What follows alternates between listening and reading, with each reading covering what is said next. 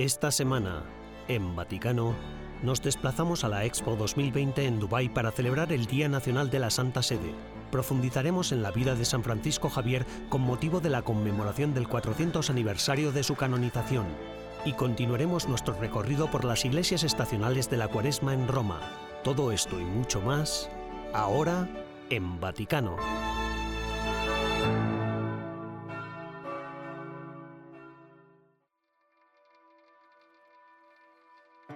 La Santa Sede, la nación soberana más pequeña del mundo, cuenta con un pabellón representativo a nivel mundial en la Expo de Dubái. La Expo 2020, aplazada a causa del COVID, tiene por lema Conectando mentes, creando el futuro. El pabellón de la Santa Sede pretende ser un lugar de encuentro que promueve la conexión entre la ciencia y la fe, el diálogo intercultural e interreligioso y la fraternidad humana.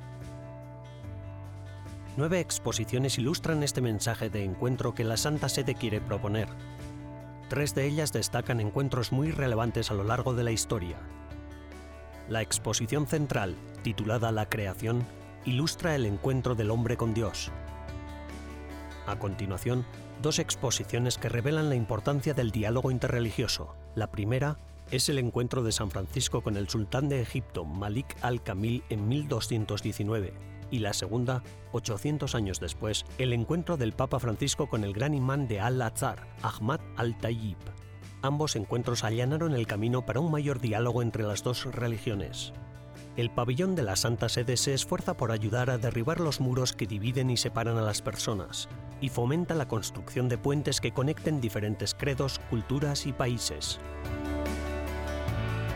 A lo largo de 170 años, la Exposición Universal ha mostrado innovaciones monumentales como la Torre Eiffel o la Estatua de la Libertad, pero más allá de estas creaciones y avances, las expos sirven de plataforma para compartir la cultura mundial.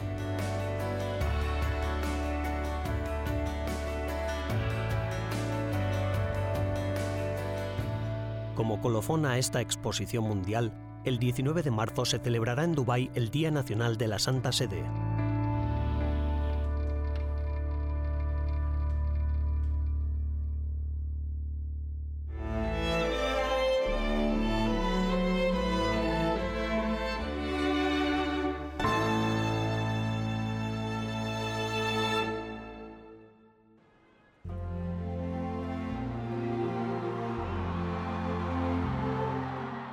Muchos fue una sorpresa que Jorge Bergoglio entrara en la logia de la Basílica de San Pedro el 13 de marzo de 2013. Fratelli e sorelle, buonasera. Prima di tutto vorrei fare una preghiera por il nostro vescovo emerito, Benedetto XVI. Y no fue solo que su nombre de pila o su ropa de trabajo hubieran cambiado. Como Papa Francisco, se sentaría a partir de entonces en la cátedra de San Pedro y dirigiría la iglesia. Lo singular es que, por primera vez, habría otra persona vistiendo una sotana papal blanca en la presentación del nuevo Papa. El Papa Benedicto XVI había renunciado al cargo de Papa el 28 de febrero de 2013 y ahora veía por televisión cómo su sucesor se presentaba por primera vez ante los fieles en la logia. Su primer viaje fuera de Roma, en julio de 2013, unos meses después de su elección como papa, lo llevó a la isla de Lampedusa, donde muchos refugiados habían perdido la vida intentando cruzar el mar desde la costa tunecina hasta Italia.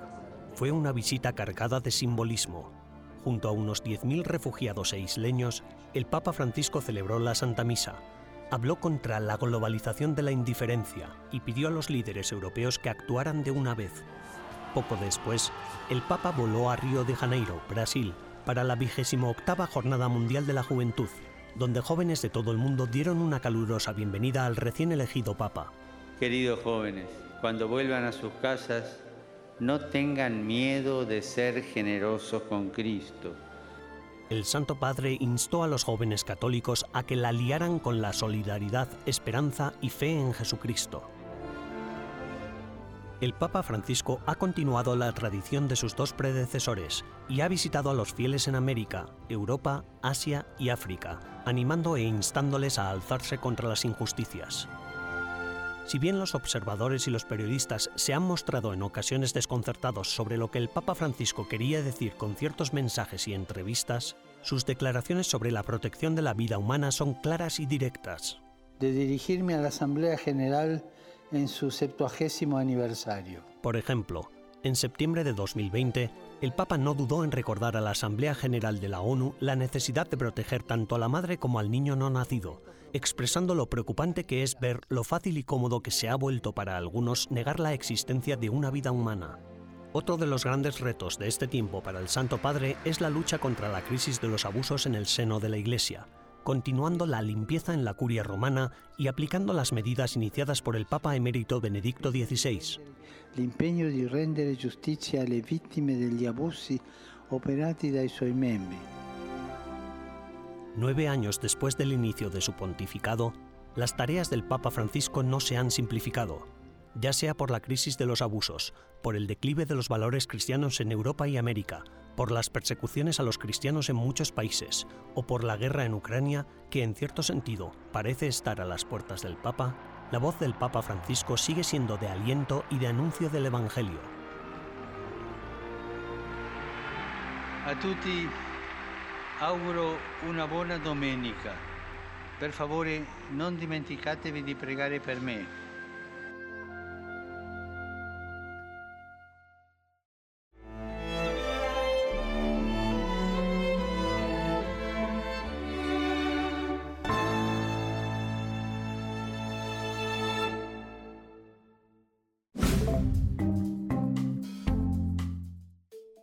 Hola y bienvenidos a las novedades del Vaticano de esta semana.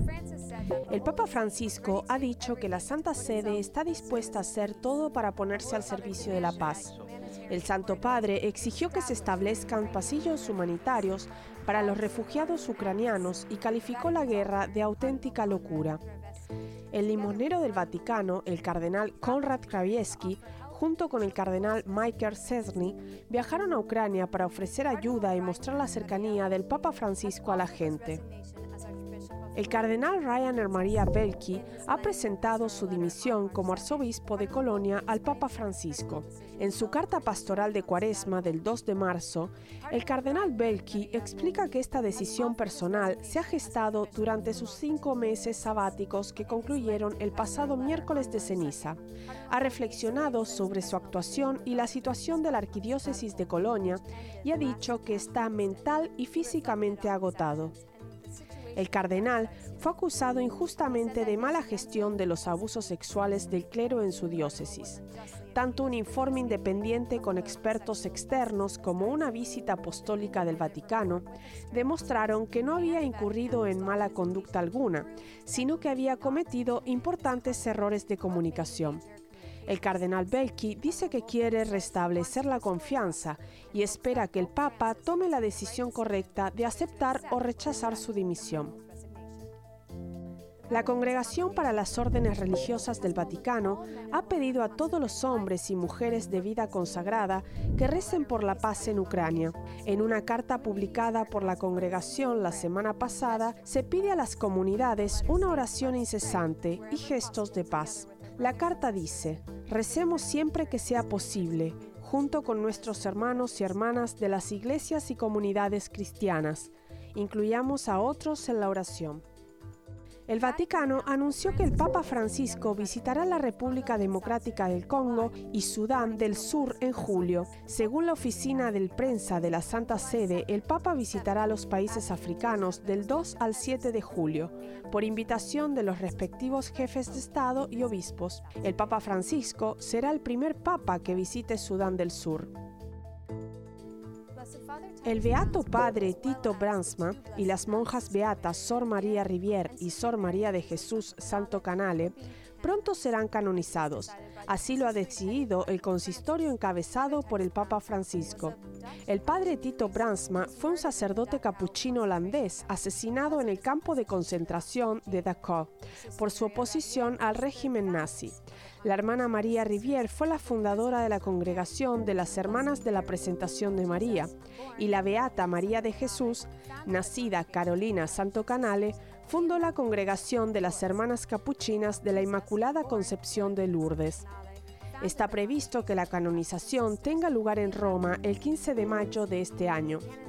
Ese mismo día también será canonizado el ermitaño francés Charles de Foucault. Gracias por acompañarnos durante estas novedades del Vaticano de esta semana. Sigan disfrutando de lo que resta del programa. Desde Roma, Rachel Lance para EWTN Vaticano.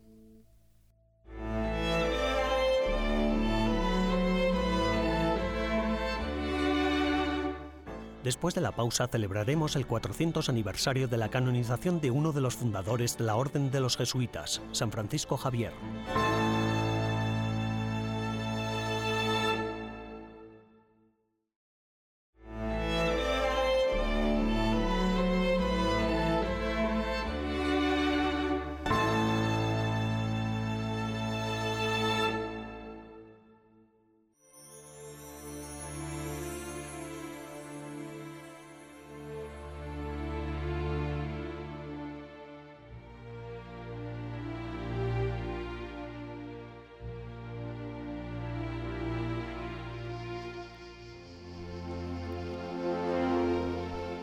San Francisco Javier cobra vida en el nuevo docudrama de EWTN titulado San Francisco Javier, hasta el fin del mundo.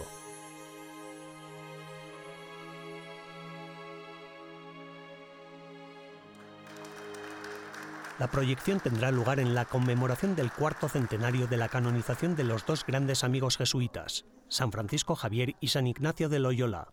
Está escrito y dirigido por Daniela Gurrieri, quien además lo produce junto a Cristiana Video y EWTN. Fue realmente interesante adentrarse en los orígenes de la Compañía de Jesús y también entender a San Francisco Javier y, por supuesto, su amistad con Ignacio de Loyola. Decidimos que también debíamos recrear su primer encuentro. También es interesante ver las dificultades que tuvo San Francisco Javier con San Ignacio de Loyola. Al principio no quería ser su amigo, así que lo rechazó.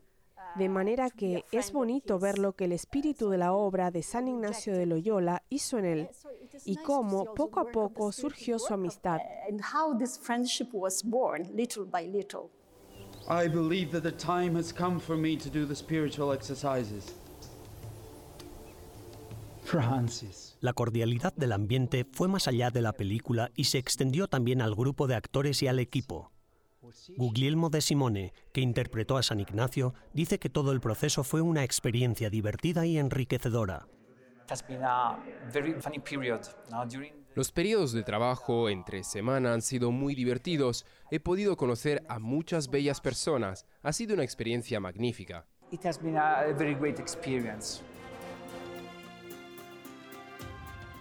San Francisco Javier cobró vida para la película gracias a Indri Kiteza Shiroga, un joven actor albanés. Indri cuenta cómo este papel le ha ayudado a regresar a la fe. Lord, what do you want from me? In the years, um, let's say I, I was uh, going a little bit far Digamos que en los últimos años me estaba alejando un poco de la fe y créanme, esta película me ha acercado a la fe, a mi ser católico. La figura de San Francisco ha sido una guía, una luz para seguir y creo que siempre llevaré este papel en mi corazón, en mi mente, en mi cuerpo y en mi alma. Paolo Ruffini, jefe del Dicasterio Vaticano para la Comunicación, señala que este docudrama es un recordatorio del poder del sacramento del bautismo. Me han parecido muy impresionantes las palabras sobre el bautismo, sobre la importancia de ser bautizado para establecer un vínculo eterno con Dios. Y creo que tenemos que redescubrir la importancia de ser bautizados, de ser todos uno, de construir la unidad del ser humano en todo el mundo a través de la conversión.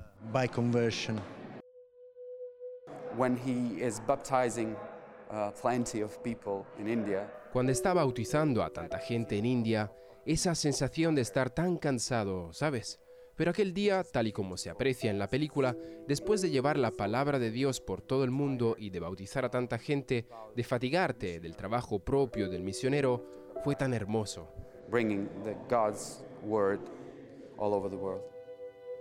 El estreno tuvo lugar en una de las salas de la iglesia del Jesús de Roma, que es un lugar muy importante para la Compañía de Jesús y para ambos santos, San Ignacio y San Francisco Javier. Estamos muy contentos de estar aquí porque justo encima de nosotros, a un lado, tenemos la tumba de San Ignacio de Loyola y en el opuesto está el brazo de San Francisco Javier. El resto de su cuerpo descansa en la India, en Goa.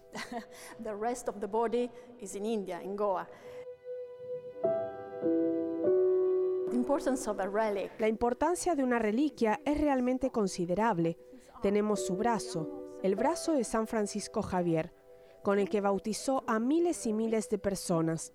Y por eso, esta reliquia se trajo aquí. Es tan significativo que nos encontremos aquí y poder tener una primera proyección pública aquí en Roma, en la iglesia del Jesús, en la iglesia principal de los jesuitas.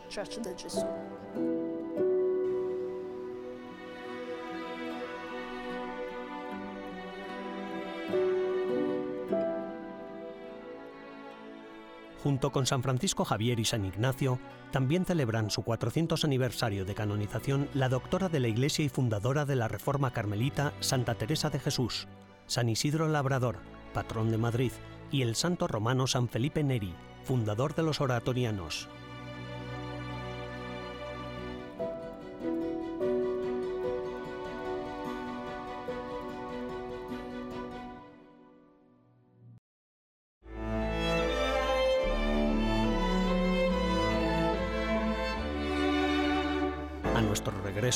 Continuamos con la peregrinación cuaresmal de las iglesias estacionales de Roma.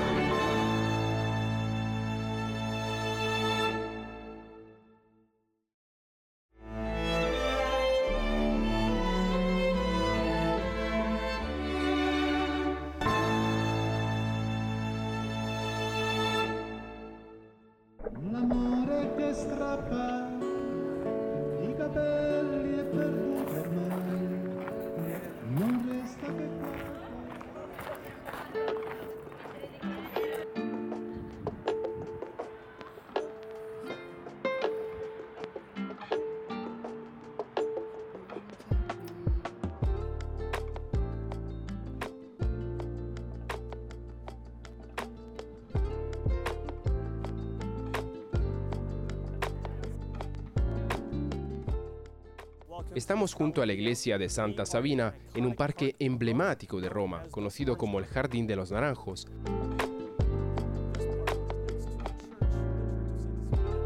Aquí es donde, como vimos en anteriores Vaticanos, comienza la tradición cuaresmal de las 40 iglesias estacionales.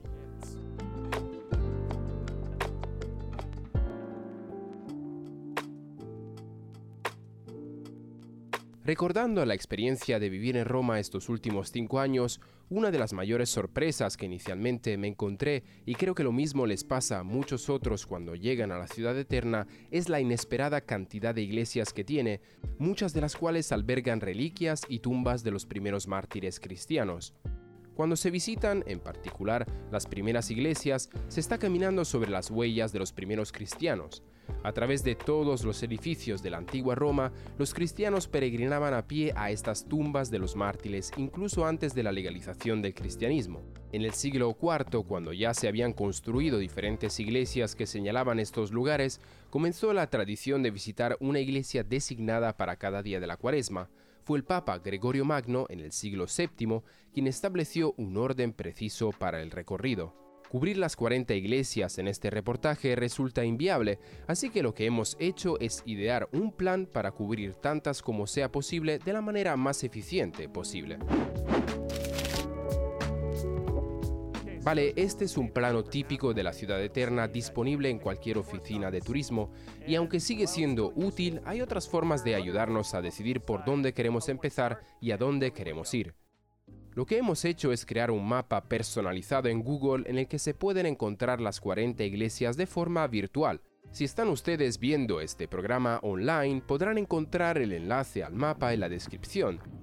Comencemos esta peregrinación cuaresmal. Después de visitar la Basílica de Santa Sabina, caminamos 10 minutos cuesta abajo desde el Aventino hasta la Basílica de San Giorgio al Velabro.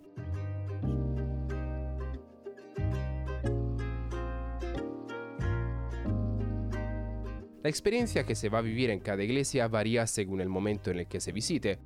Hay ocasiones en las que tendrán el templo solo para ustedes y otras veces en las que habrá un grupo grande celebrando misa, quizás incluso por un cardenal.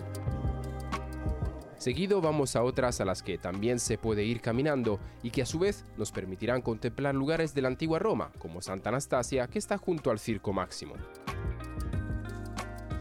A continuación, desde el Foro Romano y la colina del Palatino, se puede visitar Santi Giovanni e Paolo, una hermosa iglesia barroca que cuenta con casas romanas debajo.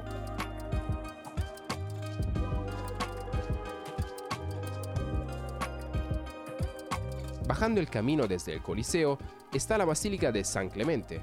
Aquí encontrarán un mosaico dorado de Cristo crucificado y las reliquias del cuarto papa que siguió a San Pedro, el Papa San Clemente I.